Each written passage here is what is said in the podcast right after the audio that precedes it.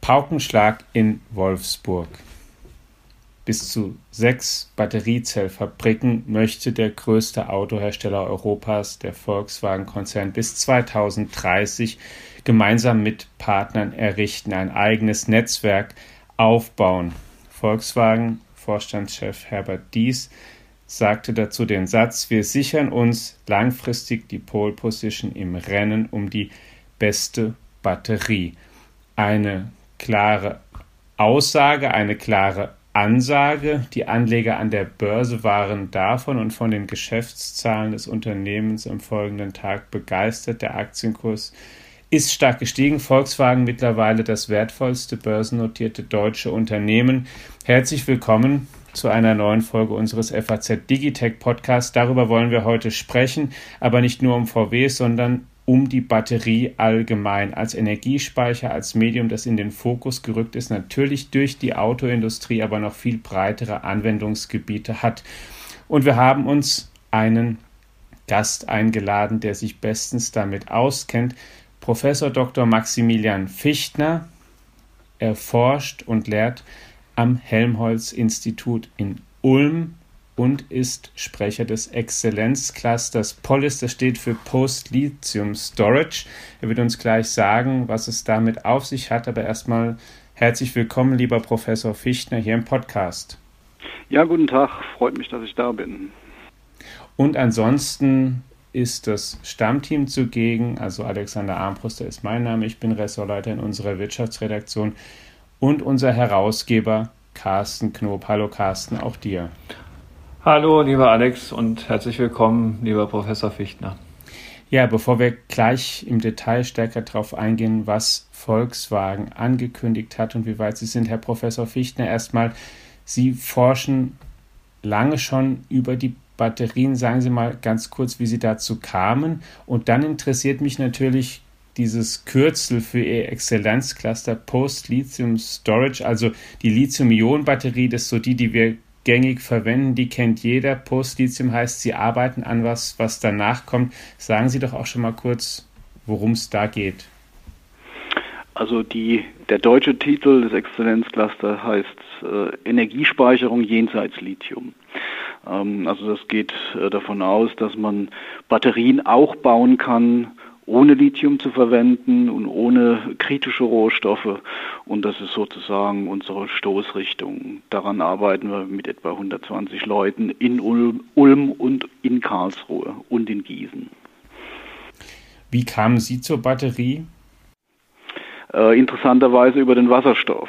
Ähm, ich bin in 2000er Jahren schon sehr aktiv gewesen in der Entwicklung von Wasserstoffspeichern äh, mit einer recht großen Arbeitsgruppe. Wir haben mit Firmen kooperiert auf Wasserstoffantrieben und Ende der 2000er Jahre äh, kam dann mit Macht das Batteriethema hoch und ähm, da hat sich einfach herausgestellt, ähm, da ist eine ganz andere Dynamik drin. Im Wasserstoffbereich, da hat man so eine gewisse Sättigung erreicht in der Entwicklung damals schon und im Batteriebereich, da, ich sag mal, da hat man äh, äh, plötzlich sprunghaft äh, ähm, äh, Fortschritte sehen können.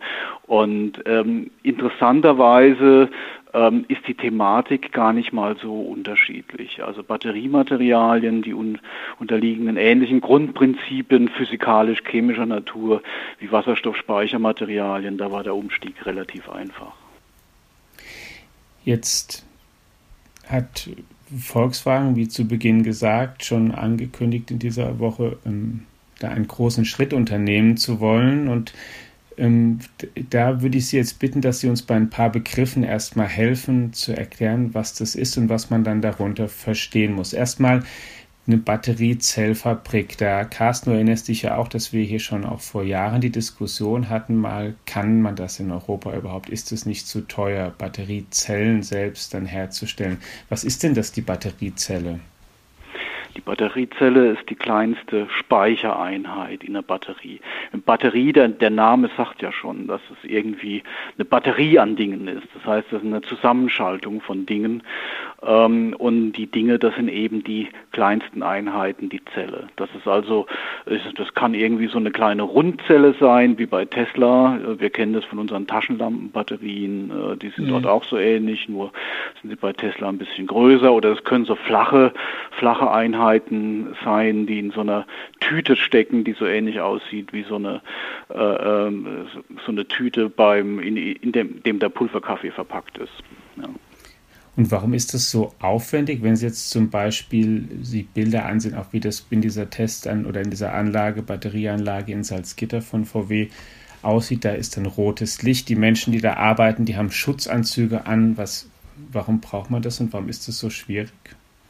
Ja, also zum erst, als erstes spielt schon mal die Chemie eine Rolle, die man da reinbringt. Äh, es ist nicht so, dass man da einfach eine Substanz verwendet, äh, die dann das Speichermaterial ist und das streicht man da auf so eine Metallfolie drauf, sondern das ist ein, ein sehr komplexe Mischung an verschiedenen Ingredienzen, die alle sich gegenseitig helfen, positiv beeinflussen, sodass die Performance optimal ist.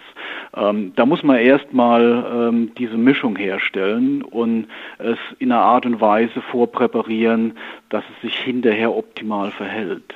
Und äh, was man dabei erhält, das ist eine, so eine schwarze Paste ja, für, für den Pluspol oder für den Minuspol. Das sind halt unterschiedliche Pasten.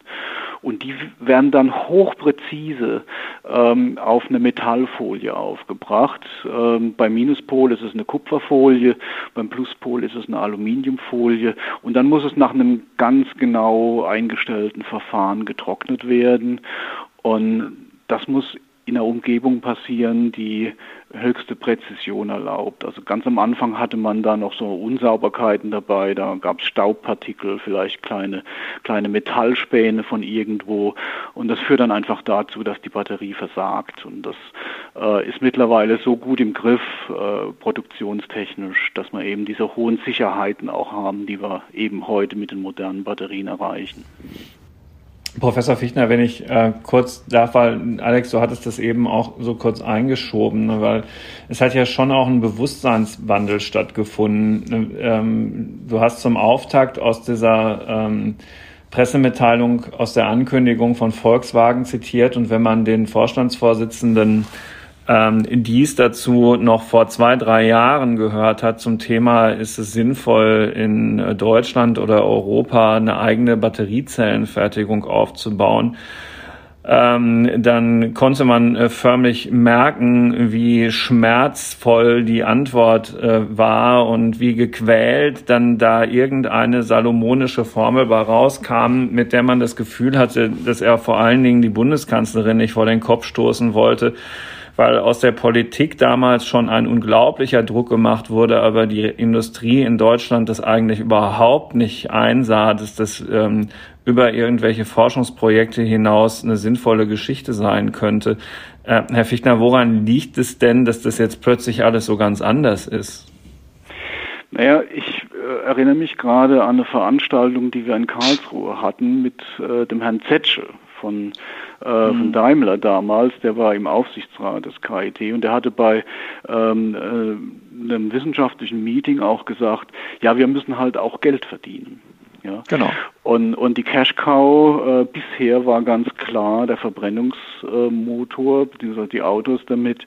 Äh, da haben die ihre Margen drin gehabt und äh, haben damit praktisch diese, sagen wir so, nebenbei mitlaufenden Entwicklungen für, für Elektrofahrzeuge mitfinanziert. Es war aber, glaube ich, kein, kein klares Commitment. Das haben Sie völlig richtig gesagt. Es gab kein klares Commitment, dass sie wirklich den Konzern umstellen und in die Richtung fokussieren wollen. Was man dann gemacht hat, äh, ist, dass man gesagt hat, ja, wir kaufen die Batteriezellen dann in China oder in Korea. Genau, da ist reichlich, hieß es. Genau, und, ja. und dann und dann und dann machen wir dann machen wir hier die Batteriemodule und aus den Batteriemodulen machen Batteriepacks und äh, das Batteriemanagementsystem und da haben wir, so wie Tesla das auch macht, dann haben wir in dem Bereich äh, eine schöne Marge drin ähm, und da verdienen wir dann auch Geld. Ähm, jetzt ist es natürlich so, dass weder die Chinesen noch die Koreaner schlafen. Äh, und was die gemacht haben, ist, die haben halt von vornherein nicht nur Zellen an, angeboten bzw. entwickelt, sondern auch die nächsthöheren Aggregationslevel, sodass mehr und mehr von dem angestrebten Gewinn oder von der Marge eigentlich in die Taschen der Zellhersteller geflossen ist. Mhm. Und, und das ist eine Sache, ähm, da hat man dann irgendwann mal gemerkt, da kommt man nicht weiter. Und ich glaube, der Paukenschlag war eigentlich, als CAT-L in Thüringen gesagt hat, äh, wir stellen da eine Batteriezellfabrik her. Äh, genau mit dem Argument, was eigentlich die Befürworter von so einer Produktion in Deutschland immer äh, äh angeführt haben, aber die, die Automobilindustrie hat es nicht akzeptiert, nämlich da, dass man dort, wo man die Zellen verarbeiten möchte, also bei den Automobilstandorten, auch die Produktion in der Nähe braucht. Und die Chinesen, die haben ganz trocken gesagt, ja, ja, es macht ja überhaupt keinen Sinn, diese riesigen Mengen an Zellen über die Weltmeere zu schippern. Das ist, äh, äh, das ist äh, sowohl ökonomisch als auch technisch schwierig. Ja, dann bauen wir es doch direkt in Deutschland. Wir bauen das direkt in Deutschland. Und ich glaube, da ist mancher Groschen gefallen. Hm. Tja, Alex, das zu deiner Frage, die du eben so eingeflochten hattest. Nee, es ist ja auch, und, und, was man ja mittlerweile tatsächlich sieht, ist, es gibt ja eine ganze Reihe von Projekten, vor allen Dingen auch in Deutschland, die, und nicht nur von VW, die eben, das haben wir den Namen CATL schon genannt, die eben hier da dran bauen. Ich will noch auf ein paar Details kommen oder zum, zu verstehen, was, was da eigentlich ähm, materiell oder technisch passiert. Wir reden ja nach wie vor da immer von der sogenannten Lithium-Ionen-Batterie. Was für Materialien braucht es dafür? Ja, ähm, das Lithium, die heißt deshalb Lithium-Ionen-Batterie, weil äh, zwischen dem Plus- und dem Minuspol ähm, ein elektrisch geladenes Teilchen hin und her wandert. Das ist das äh, positiv geladene Lithiumatom, also auch Lithium-Ionen genannt. Und man muss sich das so vorstellen, dass das Lithium-Ionen äh, sowohl im Pluspol als auch im Minuspol so eine Art Heim stattfindet, in die es eingebaut wird. Das kann man sich so vorstellen, wie wenn man jetzt äh, Bälle äh, in ein Regal einsortiert. Das sind also solche Re Regalstrukturen, die das Lithium aufnehmen. Minuspol ist das Graphit, also das kennen wir von der Bleistiftmine, das ist dieses schwarze Zeug. Und das hat viele, also wenn man mit einem sehr guten Mikroskop da durchschauen würde, wird man sehen, es hat viele ähm, so Kohlenstoffschichten, zwischen denen ein bisschen Platz ist. Es hat also so eine Regalstruktur, da kann sich das Lithium einsortieren. Und wenn die Batterie geladen ist, da ist das ganze Lithium da drin. Äh, beim Entladen krabbelt es raus und wandert über eine Flüssigkeit, das ist der sogenannte Elektrolyt, zum Pluspol. Und dort wird es noch stärker gebunden, deshalb funktioniert es auch spontan, das Entladen. Und dort hat man auch wieder so eine Schichtstruktur, die allerdings äh, ein Metalloxid ist. Ähm, am Anfang, ähm, in den 90er Jahren, als Sony damit rauskam, war das Kobaltoxid. Ne, damit hat man hohe äh, Speicherdichten erreicht und vor allem auch hohe Spannungen.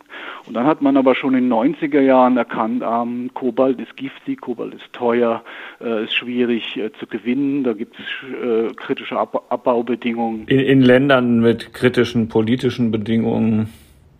Hm, hm. Ähm, also Kongo zum Beispiel. Ja, ja. Und da hat man gesagt, das möchte man reduzieren. Und bereits im Jahr 2000 gab es die ersten Materialien. Da hat man das Kobalt äh, auf ein Drittel reduziert gehabt und hat den Rest ersetzt durch Mangan und Nickel. Ne? Nickel kennen wir vom Edelstahl, das ist da drin. Äh, Mangan äh, ist überall vorhandenes Metall. Ich sage mal, die braune Farbe vom Acker ist Braunstein, das ist Manganoxid. Also das haben wir praktisch überall. So, und, und den Weg hat man weiter verfolgt. Man hat den, Ko den, den Kobaltanteil immer weiter reduziert, sodass in einem, in einem Tesla-Akku ist es mittlerweile das sogenannte NCA-Material. Da sind, sind nur, nur noch 2,8 Prozent Kobalt im Pluspol vorhanden. Der Rest mhm. äh, sind Nickel und Aluminium. Sind die da dem Wettbewerb voraus, Herr Fichtner?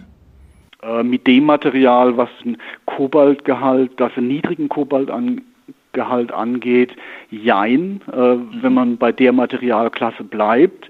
Es ist jetzt aber ja so eine Art Materialdämmerung in Sicht, äh, die wahrscheinlich dadurch kommt, ähm, dass einerseits man natürlich weg von diesen äh, Schwermetallen möchte, wie Nickel und Kobalt, ähm, die, die teuer giftig und, und ethisch zum, zum Teil fragwürdig sind und dass man das praktisch durch ein ja, überall vorhandenes System ersetzen möchte, wie zum Beispiel ein eisenbasiertes Material. Ne, Eisenphosphat äh, ist was, was jetzt im Augenblick äh, sehr stark die Runde macht und die ganze Zeit hat man das nicht verwendet im Automobilbereich. Einfach deshalb, weil es sehr leicht und fluffig ist. Das heißt, es hat eine Menge äh, äh, Volumen gebraucht ähm, und man, man konnte damit einfach nicht genügend Speichermaterial in so einer Batterie unterbringen.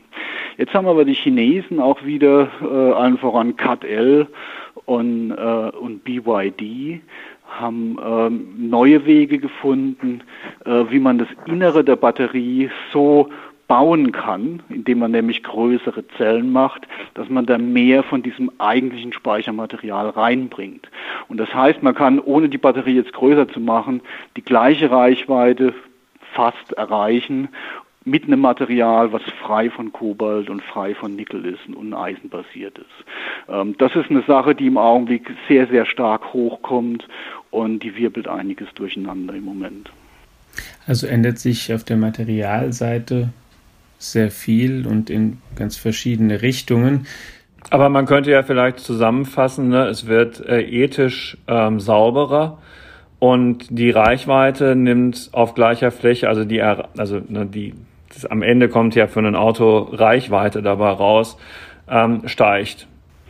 Ja, äh, was aber auch noch daran liegt, dass man jetzt im, im Minuspol äh, und das ist was, was in Deutschland zum Beispiel Warta jetzt macht, in ihrem neuen Werk in Nördlingen, ähm, dass man das im Minuspol nicht nur diese Graphitstruktur nimmt als Speicher, sondern dass man dem Graphit auch noch sehr, sehr fein verteiltes Silizium zusetzt. Silizium hat eine Speicherfähigkeit, die etwa um Faktor 10 über dem äh, von Graphit liegt. Und äh, ich habe jetzt diese Woche mit einem Hersteller dieser neuen Materialien äh, äh, telefoniert. Also die behaupten, dass sie auf der, auf der Minuspolseite beim Aktivmaterial eine neunmal höhere Speicherkapazität erreichen wie das aktuelle Graphit. Das wird dann noch ein bisschen verdünnt, weil man da noch irgendwie Leitstoffe und sowas dazu macht. Aber das ist ein das ist ein äh, merklicher Effekt in der Batterie. Da kriegen Sie dann schon mal einige zehn Prozent mehr Reichweite hin in mhm. Zukunft. Denn das sind ja tatsächlich dann auch die ähm, Kriterien, auf die es auch gerade in der Elektromobilität, also im Auto ankommt. Carsten, du hast ja schon von den Kosten gesprochen und das Stichwort Reichweite fiel auch. Bislang ist ja das ähm, vor allen Dingen etwas, was ein Elektroauto für viele Menschen unattraktiv macht im Vergleich zu einem Verbrennungsmotor. Es ist erstens teurer und zweitens kommt man damit nicht so weit, beziehungsweise das Aufladen dauert länger. Dazu hat der Volkswagen-Vorstand Thomas Schmall auch eine Ankündigung gemacht, jetzt in dieser Woche. Und da wollte ich Sie auch nochmal bitten, einmal die, die einzuordnen. Einmal hat er gesagt, VW baut jetzt eine Einheitszelle, also um Kosten zu senken und die dann breit wirklich verbaut werden soll. Was ist das? Und dann gibt es so eine Kennzahl, die ist auch ähm, wichtig, die wird immer wieder genannt als Größe, aber da würde ich Sie bitten, die einmal auch noch zu erklären. Er sagt dann, durch die Maßnahmen, die die ergreifen, kann man die Kosten für Batteriesysteme auf deutlich unter 100 Euro pro Kilowattstunde senken. Was heißt denn, was ist denn das für eine Größe 100 Euro pro Kilowattstunde? Können Sie uns die übersetzen? Ja, das ist, äh, galt bisher als magische Grenze. Ähm, wenn also Hintergrund ist, dass äh, ein Batteriefahrzeug von seinen Kosten her durch, die, durch den Preis der Batterie bestimmt wird. Also mhm. ich sag mal, ein, Drittel bis ein Viertel der, der, der Kosten für ein Batteriefahrzeug kommt von der Batterie. Das heißt, ähm, wenn die Batterie teuer ist, ist das Fahrzeug teuer. Und umgekehrt. Ähm, und man kann ausrechnen, wenn Sie ähm, eine, eine Speicherkapazität bereitstellen können für 100 Dollar pro Kilowattstunde oder darunter, dann wird das Batteriefahrzeug billiger als der äh, entsprechende Verbrenner ähnlicher Größe. Ähm, das ist eine Sache, die hat man äh, vor ein paar Jahren noch, also da gab es 2007 2017 gab es eine Veröffentlichung von McKinsey und die haben gesagt, ja, diese Grenze ist erreichbar voraussichtlich bis 2030. Ja. Mhm. Ähm, die Grenze wurde bereits letztes Jahr erreicht. Da gab es im Herbst, Winter gab es schon die ersten Meldungen aus China. Auch wieder Eisenphosphat-basierte Materialien. Eisenphosphat hat ein paar Vorteile, ist nicht nur nachhaltiger, sondern ist auch deutlich billiger als diese, diese teuren Schwermetalle und ist auch noch langlebiger. Ähm, also dieses Eisenphosphat, damit können Sie schon Zellen anbieten für unter 100 Dollar pro Kilowattstunde. Und äh, es ist deshalb auch kein Wunder jetzt, dass, dass Tesla hat ja angekündigt, für 2022 ähm, eine neue Version des Model 3 anzubieten äh, für 20.000 Euro. Ähm, das heißt, also wenn Sie da die Mehrwertsteuer draufrechnen, sind wir bei 24.000, haben Sie die 9.000 äh, Euro Förderung weg, sind, sind wir bei 15.000 Dollar oder 15.000 Euro äh, für ein Model 3. Ich meine, das ist ein dramatischer Abfall im Preis und ähm, das werden andere natürlich auch machen. Wenn, wenn Sie jetzt äh, sich auf einen VW äh, Day hier beziehen, ähm, die haben genau äh, das auch erkannt, dass die sogenannte vertikale Integration, also diese ganze äh, äh, ähm, Designlinie von der Batteriezelle äh, bis zum fertigen Fahrzeug eine Menge Möglichkeiten bietet. Erstens mal die Kosten zu senken, zweitens technische Verbesserungen zu erreichen und drittens auch noch eine schnellere Entwicklung hinzubekommen. Das heißt doch aber auch, ich lasse doch im Moment von dem Kauf eines Elektroautos besser die Finger. Die sind dann ja viel zu teuer. Ähm, das, das ist eine Frage, die sich wahrscheinlich ähm, ein Käufer von einem Verbrennungsmotor im Jahre 1910 auch gestellt hat. Mhm. Äh, da, da war man ja auch in einer, in einer schnellen Entwicklung und äh, hat irgendwie jedes Jahr ein neuen tolle, neues tolles Feature gehabt oder die Dinger sind sicherer geworden und länger gelaufen oder es gab mal einen elektrischen Starter und sowas. Ähm, Gründe dafür gibt es immer, es ist nicht zu tun. Ähm, aber es gibt auch, auch eine Menge Gründe, es zu tun. Ähm, man kann ja mittlerweile, wenn man jetzt ein neues Auto kauft, das eigentlich auch ganz gut wieder verkaufen, muss man sagen, weil die Batterien ja so extrem langlebig geworden sind. Ja, das ist ein, ein, interessanter Punkt. Das hatte ich auch bei Ihnen gelesen, Herr Fichtner. Äh, es ist ja da draußen, glaube ich, eher das Gefühl bei den Leuten, na, also äh, der Wiederverkaufswert von diesen Autos, damit gibt's ja überhaupt noch keine großen Erfahrungen. Und was taugt denn dann nach 100.000 Kilometern oder so noch die Batterie? Und da haben Sie ja Beruhigendes ermittelt. Naja, im Augenblick ist es so, ähm, dass Sie davon ausgehen können, wenn Sie heute ein Auto kaufen, ähm, dann kann das 2000 B- und Entladungszyklen durchmachen bis die Batterie nicht kaputt ist, sondern von ihrer Kapazität auf 80 Prozent abgesunken ist. Mhm. Danach können Sie es immer noch verwenden. Sie können entweder weiterfahren oder Sie verwenden es irgendwie als Speicher in, eine, in einem Windpark oder was auch immer. Ähm, auf alle Fälle, wenn ich jetzt mal hergehe und sage, ich habe äh, eine Reichweite von 400 oder 500 Kilometern, ähm, dann bin ich bei einer Gesamtreichweite von 800.000 bis eine Million Kilometer. Und das ist nur der aktuelle Stand. Äh, bis 2025 haben sich die Europäer schon so weit verständigt, dass sie gesagt haben, wir, sind, wir möchten 3000 Zyklen haben. Das wäre dann 1,5 Millionen Kilometer. Und ähm, Tesla ist ja auch schon bei der 2 Million Mile Battery, was sie ähm, avisiert haben. Das sind dann drei Millionen Kilometer und das ist ein Wert, den hat auch äh, der Herr Dies schon genannt für diese Eisenphosphat-basierten Batterien. Ähm, Sie können damit 10.000 Zyklen fahren. Ja, äh, das heißt, drei Millionen Kilometer ist eigentlich äh, absolut in Reichweite. Nur so weit wird ja keiner fahren wollen sondern sie geben das Auto vielleicht nach 200.000 Kilometern ab, weil sie irgendwie ein neues, tolleres, schickeres sehen. Äh, aber dann ist die Batterie ja fast noch neu. Ja. Und ähm, das heißt, der Wiederverkaufswert wird entsprechend sein. Also die Information hatte mich überrascht, da habe ich wirklich was dazugelernt, mhm. als ich das zum ersten Mal bei Ihnen gelesen habe.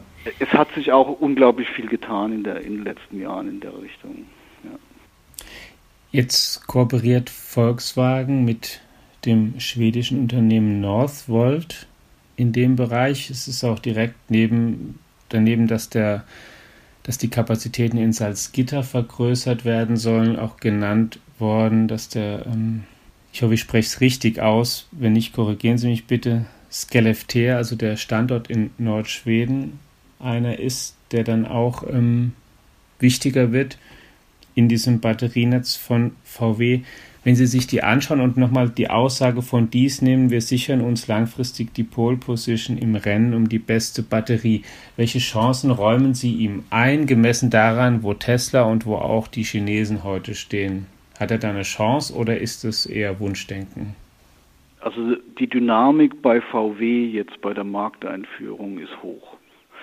Ähm, mhm. Also ob, ob da jetzt der eine oder der andere die Nase vorne hat, hat ich glaube, das müssen wir jetzt nicht so kritisch sehen. Äh, sagt ja auch Musk, äh, da ist genügend Raum für alle. Tesla kann, kann nicht den, den gesamten Weltmarkt bedienen, das geht nicht. Äh, da ist genügend Raum für, für alle, aber es muss man ganz klar sagen, außer VW sehe ich im Augenblick keine Firma, die jetzt international so aktiv ähm, ihre Technik an den Mann bringen würde. Äh, selbst die Chinesen, die, die sind auch sehr, äh, sehr aktiv, aber eher auf einem regionalen Markt. Ähm, und also ich sehe schon, dass VW da eigentlich sehr gute Chancen hat. Und, und man muss ja auch sagen, ähm, es gibt eine Menge Argumente für dieses Konstrukt mit Northvolt. Und eins davon ist äh, ich, die ja, fast notorische Kritik, die ja immer wieder geäußert wird, dass Batterien bei der Herstellung eine Menge Energie benötigen. Ähm, das ist richtig. Das heißt, so eine Batterie kommt praktisch mit einem größeren CO2-Rucksack auf die Welt als ein Auto mit Verbrennungsmotor. Ähm, allerdings hat es diesen Rucksack natürlich nach zwei Jahren etwa äh, wieder geleert, dadurch, dass es halt mit einem Strommix fährt, der nur noch zu einem Drittel aus Fossil besteht und, und wo man sowieso nur, sag mal, ein Äquivalent von anderthalb Litern Diesel verbraucht auf 100 Kilometern.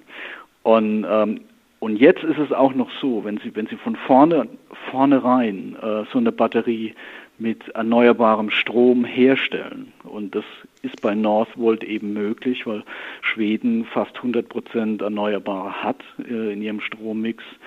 Ähm, dann ist die Batterie von vornherein äh, jeglicher anderer Technik überlegen vom ersten Kilometer an. Und das ist eine Sache, die ist nicht zufällig, sondern äh, die kommt auch zustande durch Regularien, die die Europäer eingeführt haben.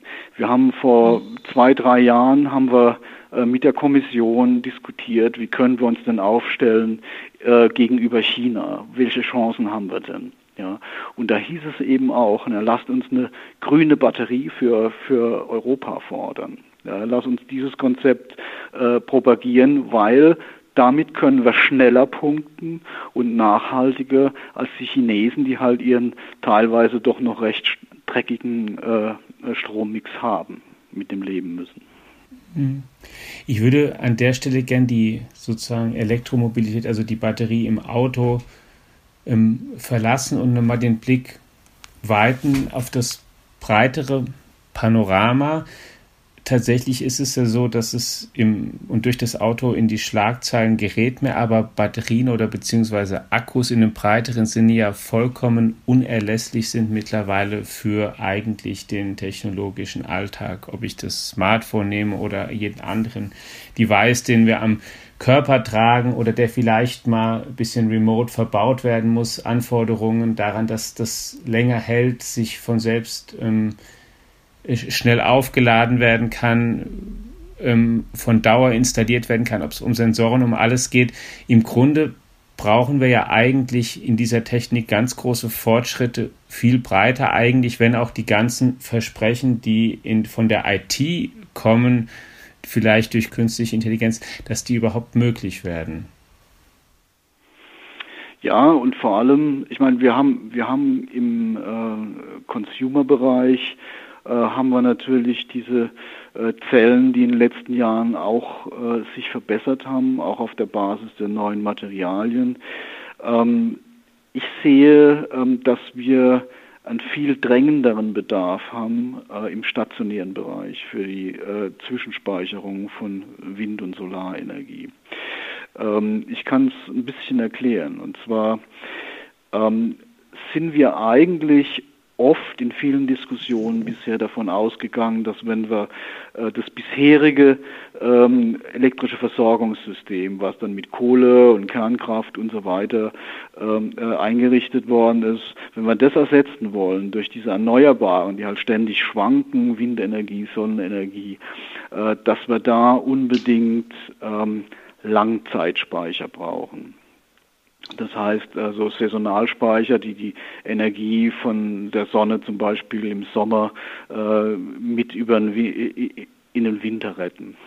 Und wenn Sie sich mhm. das genauer anschauen und Sie schauen mal, welche Kostenkurven es gibt, sowohl bei der Erzeugung von Strom aus Wind äh, und Sonne als auch bei den Batteriekosten, und dann stellen Sie fest, dass Sie diese Permanentspeicher irgendwann gar nicht mehr brauchen, sondern dass sie vielleicht einen Speicher brauchen, der maximal über zwei, drei Tage hält äh, oder speichern kann, äh, um dann äh, das wieder im Netz abzugeben. Damit kriegen sie schon bei realen Fluktuationen, wie wir sie eben durch Wind und Sonne haben, kriegen sie ähm, eine Situation hin, bei der sie ich sag mal, eine große Menge Speicher brauchen, eine große Menge Photovoltaik und Wind, aber die bezahlbar ist und äh, diese, diese komplizierten Langzeitspeicher nicht mehr erforderlich machen.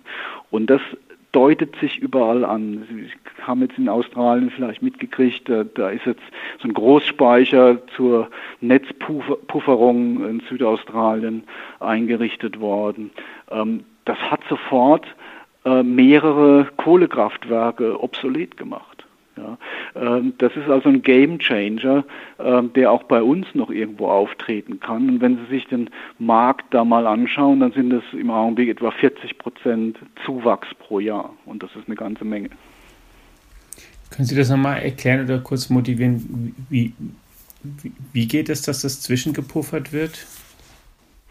Naja, also ich will mal so sagen, wenn Sie, wenn Sie wenig Erzeugungskapazität haben, dann brauchen Sie ganz, ganz viele Speicher. Das ist unverhältnismäßig teuer. Umgekehrt, wenn Sie wenig Speicher haben, brauchen Sie viel Überkapazität in der Erzeugung. Das ist auch ziemlich teuer. Aber dazwischen gibt es ein Optimum. Da gibt es ein sogenanntes nichtlineares Verhältnis. Und es zeigt einfach, wenn Sie eine gewisse Überkapazität haben, sowohl in der Speicherung als auch in der Herstellung der Energie durch Wind und Sonne, dann kriegen Sie ein System stabil, was fluktuiert, real, Sonne täglich oder Wind und so weiter. Äh, und Sie kriegen das stabil, ohne dass Sie große Kraftwerke mehr brauchen. Und ein Modell, nicht nur, um das auch nochmal, wie es aus, aus, aus Ihrer Sicht, das hängt sozusagen auch nicht an den jetzt speziellen klimatischen Bedingungen in Australien, sondern das ist dort einfach mal gemacht worden. Naja, es gibt äh, unterschiedliche Randbedingungen für verschiedene Zonen. Es gibt günstigere Zonen, ganz klar. Also wenn Sie jetzt ähm, Sonne haben zum Beispiel in Gebieten, wo es wenig Wolken hat, ist natürlich eine andere Situation, wie wenn Sie am Nordkap sind.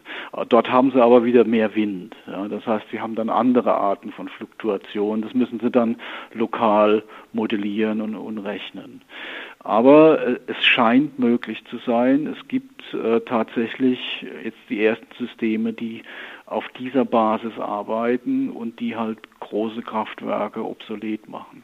Was wir allerdings brauchen dafür, ähm, äh, sind große Batteriespeicher. Und große Batteriespeicher machen eigentlich nur dann Sinn, wenn der Materialeinsatz vertretbar ist. Und das ist einer der Gründe, weshalb wir halt auch an Alternativen zur Lithium-Ionen-Batterie forschen. Das heißt, wir möchten Materialien verwenden, die weder auf, auf kritischen Roh Rohmaterialien wie, wie äh, Schwermetalle wie Nickel oder Kobalt oder sowas passieren. Und wir möchten sogar das Lithium selber ersetzen, zum Beispiel durch Natrium, was ja in praktisch unbegrenzter Menge als Kochsalz im Meer vorkommt oder Meersalz. Ähm, und, oder vielleicht auch Magnesium. Magnesium ist in Gesteinen sehr häufig. Äh, bei uns hinterm Haus hier in Ulm die Schwäbische Alb, das sind alles solche weiße, weißen Felsen. Das ist der sogenannte Dolomit. Das ist eine Mischung aus Calcium und Magnesiumcarbonat. Das heißt, die, diese Rohstoffe haben wir in sehr, sehr großer Menge direkt äh, hinter der Haustür. Wie weit sind Sie da in dem Bereich? Also jetzt sind wir nämlich genau bei dem Thema auch schon, was kommt nach der Lithium-Ionen-Batterie oder wie verändert die sich vielleicht? Sind da schon Sachen so weit, dass sie wirklich für den Einsatz taugen? Also 2020 war ja ein erstaunliches Jahr und es war auch das Jahr, in dem erstmals die Natrium-Ionen-Batterie auf den Markt kam. Es gibt zwei Firmen, äh, einen in England, einen in Frankreich, die das mittlerweile vermarkten ähm, die Natrium-Ionen-Batterie ist von ihrer Performance nicht so leistungsfähig wie die Lithium-Ionen-Batterie. Das heißt, sie, ähm, sie kann nicht so viel Energie in der, in der gleichen Größe oder im gleichen Volumen speichern. Ähm, da werden die Batterien praktisch größer, aber die, die äh, Fortschritte äh, sind andauernd. Das heißt, äh, da gibt es auch jedes Jahr wieder was Neues und, und die Speicherkapazität und, und die Power von diesem System, die nimmt stetig zu. Äh, die anderen Systeme sind noch äh, unterschiedlich weit in der Forschung. Also wir haben jetzt äh, auf dem Plan, die ersten richtigen Magnesiumzellen mal herzustellen, beziehungsweise das ist gerade in Arbeit. Ähm, das ist aber noch lange nicht äh, reif für eine Kommerzialisierung. Da haben wir noch ein paar technische Hürden zu überwinden. Äh, diese ganzen Technologien ähm, äh, haben ja die von Ihnen erwähnten Vorteile.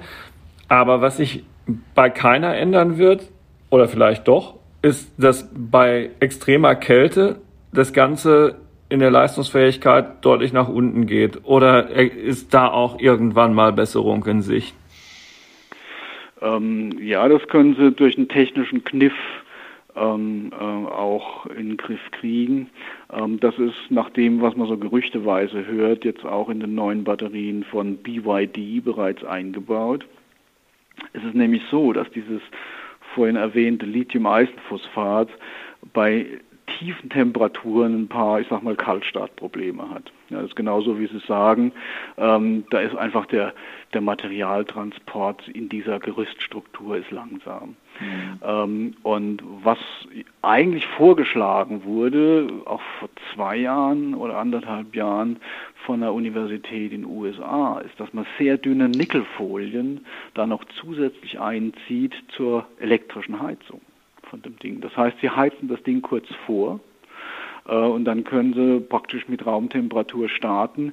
Und der große Vorteil von der Sache ist auch, sie können schneller beladen. Ja, das mhm. heißt, sie können viel sicherer und sie können schneller beladen, weil sie die Temperatur kontrollieren können, äh, bei dem das Ganze stattfindet. Das wäre ein Riesenfortschritt für den Alltag im Umgang mit diesen Fahrzeugen, weil also das ist ja letztlich das, wo die meisten Menschen mit diesen ganzen neuen Dingen in Berührung kommen. Der Holger Appel, der äh, bei uns die Technik- und Motorredaktion leitet und derjenige ist, der am häufigsten mit diesen Autos rumfährt. Der hat nämlich jetzt im Winterhalbjahr wieder ganz schön geflucht äh, bei seinen Testfahrten, wie gravierend sich das zum Teil auswirkt. Und zwar sowohl auf den Ladeprozess eben als auch auf die ähm, Reichweite. Also ich glaube, der Schnellladeprozess, der erfordert eine Batterie, die zumindest auf Raumtemperatur ist. Mhm. Das heißt, eine kalte Batterie zu laden, ist schwierig. Ja. Ähm, ansonsten ähm, würde ich mal sagen, wenn, wenn ich mal fahre mit der, also ich fahre jetzt auch fünf Jahre elektrisch. Ich fand es jetzt nicht ganz so schlimm. Eben im Gegenteil, jetzt auch bei 10, minus 10 oder 15 Grad ist das Ding ganz brav marschiert. Ich komme ohne Startprobleme auch aus der Parklücke, äh, komme auch ohne Probleme einen Berg hoch. Ähm, also ich glaube, dass es eher eine Frage ist beim Laden und mhm. dass, dass bei sehr tiefen Temperaturen dann auch die Speicherkapazität nicht mehr so hoch. Das war aber auch die Hauptklage. Das ist genau. übrigens beim Wasserstoff genauso, wenn ich mal eine mhm. Lanze brechen darf. Also Sie können auch ähm, mit einem Brennstoffzellenfahrzeug haben Sie auch 20 bis 30 Prozent niedrigere Reichweite bei kalten Temperaturen. Bei mhm. hohen Temperaturen übrigens auch. Ja. Ich würde gerne noch auf ein technisches Thema zum Schluss kommen und ähm, auch da die Anekdote zu erzählen, wie ich zum ersten Mal drauf stieß, denn ich war selbst da überrascht. Ich ähm, war ja eine, vor, vor einer Weile Online-Redakteur bei der FAZ noch gewesen und das waren wir in der Wirtschaft in einem sehr kleinen Team auch noch gewesen, die, die so alle möglichen Themen und Meldungen abgedeckt haben da auch. Und da habe ich bei der, ähm, ich schaue es auch gerade mal nach, dass ich mir es nicht im Jahr vertue einmal, es war im Jahr 2017 sogar schon gewesen, das ist doch jetzt schon ein paar Jahre her. Da hat das Institute of Electrical and Electronics Engineers, also die, die, sozusagen die Weltingenieursvereinigung, einen Bericht gebracht über einen damals 94 Jahre alten Forscher, Batterieforscher John Goodenough, der die Lithium-Ionen-Batterie miterfunden hat und einen, sie haben einen Durchbruch vermeldet, nämlich mit zu dem Stichwort Festkörperbatterie. Viel leistungsfähiger, viel besser, viel, ähm, viel, viel ähm, wirkungsreicher. Und der Punkt, den die gemacht haben, Glas als Elektrolyt. Die Meldung, das kann ich Ihnen sagen, die haben wir auf unsere Seite gestellt. Sie wurde unfassbar häufig geklickt. Ich weiß nicht, ob es daran lag, dass man sich dafür interessiert hat, welcher 94 Jahre alte ähm, Fachmannschaft jetzt da nochmal einen Durchbruch oder ob es das Thema Batterien war, aber ich habe mir das zumindest, Sie merken es ja bis heute, es ist mir im Gedächtnis geblieben, weil es einfach ein, ähm, ähm, ein richtiges Aha-Erlebnis war, auch um mitzukriegen, nicht nur was passiert in dem Thema, sondern auch welches Interesse gibt es daran. Aber die Festkörperbatterie oder ist seitdem immer wieder oder das Stichwort gefallen und als großer Hoffnungsträger auch transportiert worden. Wie, was, was sollen wir davon heute halten aus Ihrer Sicht? Also vielleicht ein Satz zu John Goodenough. John Goodenough hat damals den Pluspol entwickelt für die allererste Lithium-Ionen-Batterie. Das ist auch der Grund, weshalb er mhm. 2019 einer der drei Nobelpreisträger war, die in Chemie praktisch äh, die Lithium-Ionen-Batterie äh, praktisch äh, awarded bekommen haben. Mhm. So. Ähm, und er hat auch eigentlich als erster das Lithium-Eisenphosphat vorgestellt. Damals hat er noch gesagt, hm, nice material, unfortunately doesn't work. und äh, er, er, war eigentlich immer sehr vorsichtig, aber jetzt in sehr, sehr hohem Alter, äh, sage ich mal, da wurde er auch gelegentlich von anderen Leuten gekapert. Äh, insofern, dass man praktisch seinen tollen Namen verwendet hat, um ihn mit irgendwo auf eine Veröffentlichung zu schreiben. Ich, ich hatte selber schon Gelegenheit, vor Fachvorträge zu hören von der Dame, die das bei ihm entwickelt hat. Und die hatte eigentlich nach einhelliger Meinung im Publikum ein Perpetuum mobile vorgestellt. Ach so. Sehen Sie, das hat sich mir gar nicht erschlossen damals. Ja. So, ist, so, so ist die Sache dann auch geendet. Äh, ich, ich kann nur, nur empfehlen, gucken Sie mal, ob Sie heute noch irgendwas dazu finden zu dem Thema. Ähm, das, das hat sich einfach äh, nach kurzer Zeit totgelaufen, weil da war, da war die haben einfach einen groben Schnitzer gemacht und das ist denen nicht aufgefallen und da musste die Com Community praktisch regulierend eingreifen.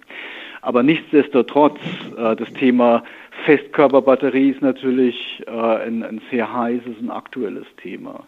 Äh, was man da machen möchte, ist, dass man praktisch diesen Flüssigelektrolyt, der ja auch brennbar ist, das ist, ich sag mal, eine Flüssigkeit vielleicht ähnlich wie Benzin, ähm, und der im, im Falle von einem, von einem Crash oder sowas sich auch entzünden kann, den möchte man ersetzen durch einen Festelektrolyt, also durch eine keramische oder glasartige Substanz. Ja. Also Glas ist in dem Fall nicht das Glas, was wir meinen hier als, als Fensterglas, mhm. sondern das ist eine Substanz, die sich vielleicht ähnlich verhält. Ähm, und wenn man das macht, dann kann man nämlich auf der Minuspolseite, und das ist der eigentliche Verfahrensvorteil noch bei der Geschichte, äh, kann man dieses Graphit, was ja das Lithium eigentlich sehr stark verdünnt, um Faktor 8 bis 10, kann man ersetzen durch reines metallisches Lithium. Ähm, und das heißt, man hat das Lithium sehr dicht gepackt, man braucht einfach äh, einen Faktor 8 bis 10 weniger Platz äh, auf der Minuspolseite und kann dadurch nochmal deutlich höhere Speicherkapazitäten erreichen. Und das bei einer äh, auch noch verbesserten Sicherheit. Und dadurch, dass man da keine Flüssigkeit mehr hat, sondern Festkörperprozesse, kann man auch die Batterie bei einer höheren Temperatur fahren und dann sind die ganzen Austauschprozesse schneller. Das heißt, man kann perspektivisch auch noch schneller laden. Perspektivisch, wann kommt es in den allgemeinen Gebrauch oder wann ist es soweit? Das ist eine gute Frage. ja, zum Glück müssen Sie sie beantworten. Also es gibt, es gibt unterschiedliche Akteure und, und man, man muss ein bisschen vorsichtig sein. Ähm, also die ersten, die das vorgestellt haben, waren Toyota ähm, und die ähm, ja, gehen davon aus, dass sie vielleicht 2025 auf dem Markt sind. Ja. Ähm, mhm. Ob sie dann zu dem Zeitpunkt das Ganze auch anbieten können zu einem Preis, der dann ähm, äh, konkurrenzfähig ist zu den ja immer weiter sinkenden Preisen bei den klassischen Batterien, das müssen wir noch sehen. Ähm, dann gibt es einen Haufen Startups wie QuantumScape, die mit VW verbandelt sind. Äh, die haben äh, auch immer tolle Ankündigungen, dass sie jetzt einen Durchbruch er erzielt haben und sowas. Dann zeigen sie auch immer wieder ein bisschen Daten. Aber ich habe noch nirgends wirklich Daten von einer echten Vollzelle gesehen. Also das heißt von einer, von einer industriell gefertigten Zelle, wo man dann einfach mal demonstriert hätte, ja, äh, unsere Behauptungen lassen sich äh, an dem realen System belegen. Es sind immer so kleine Laborsysteme, die idealisiert aufgebaut sind und, und äh, jeder, der in dem Bereich unterwegs ist, weiß, ähm, da werden Kompromisse gemacht, da werden Dinge getan, um das vielleicht auch ein bisschen besser aussehen zu lassen. Ähm, ich würde einfach noch ein bisschen warten und schauen, was dann tatsächlich rauskommt und sich durchsetzt. Da, da gibt es viel Behauptungen und da ist viel Geld im Spiel und es ist natürlich auch ein bisschen ein Rennen um äh, Geld von den Investoren, muss man auch sagen. Sagt Professor Dr. Maximilian Fichtner, der am Helmholtz-Institut in Ulm forscht und Sprecher ist des Batterieclusters Polis gemeinsam mit dem KIT in Karlsruhe. Ganz, ganz herzlichen Dank dafür, dass Sie uns heute hier fachkundig Rede und Antwort gestanden haben im Podcast. Und Ihnen, liebe Hörerinnen und Hörer, herzlichen Dank dafür, dass auch Sie einmal mehr eingeschaltet haben und sich dafür interessiert haben, was technologisch nicht nur in unserem Land, sondern auf der ganzen Welt passiert. Wir sichern uns langfristig die Pole Position im Rennen um die beste Batterie, hat der VW-Vorstandsvorsitzende Herbert Dies in dieser Woche gesagt, als er ein Batteriezellfabriken-Netzwerk in Europa vorgestellt und angekündigt hat. Wir informieren Sie natürlich weiter, was daraus wird, nicht nur in diesem Podcast, der zu unserer Digitech-App gehört, sondern auch in allen anderen Ausgaben der FAZ, in unserem F Plus Abonnement auf unserer Homepage und natürlich in unserer Tages- und Sonntagszeitung. Bleiben Sie gesund, bis zum nächsten Mal. Tschüss. Tschüss. Tschüss und vielen Dank für die Einladung.